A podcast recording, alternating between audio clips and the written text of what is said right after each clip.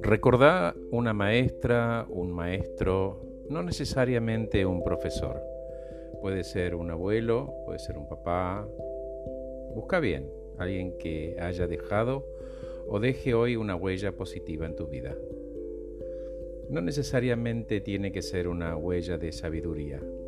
También puede ser de amor, de reparación, de tolerancia, un lugar seguro para refugiarse y desde ese nido te animó o te anima a volar y creer en vos. Alguien que te hacía o haga sentir a salvo desde el abrazo y la sonrisa, no siempre con palabras, pero con esa mirada de acá estoy.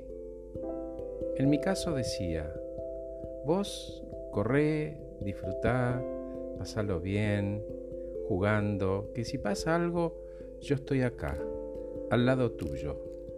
Soy incondicional. Aunque no esté, estoy. Y cuando digo su mirada me refiero a su forma de ponerse de pie en el mundo. ¿Quién elegía ser ese personaje en el contexto en el que vivía? Ese que busca siempre coincidencias y semejanzas sin perder conciencia de que las diferencias están y existen porque desde el comprender se construyen puentes y no paredes. Entonces, busca en tu memoria pasada o en tu mente actual, mientras lees, a ese maestro o a esa maestra de la vida.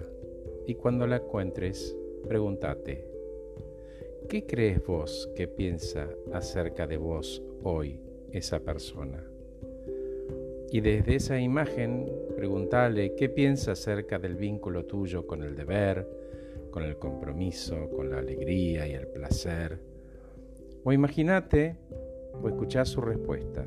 Si haces eso, estás viendo y reconociendo tus talentos y cualidades y humanizando tu realidad.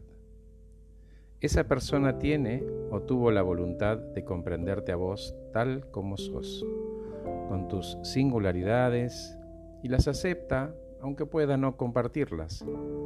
Esa persona te desafió o desafía a construir dos cosas en tu mente.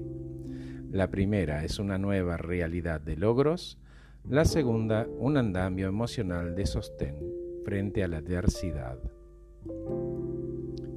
En la búsqueda de esa persona que ayuda desde la memoria o su presencia actual, no olvides el permiso, ese permiso de decirle lo que sea y que él o ella no va a emitir juicio de valor, sino que te va a escuchar y te va a entender.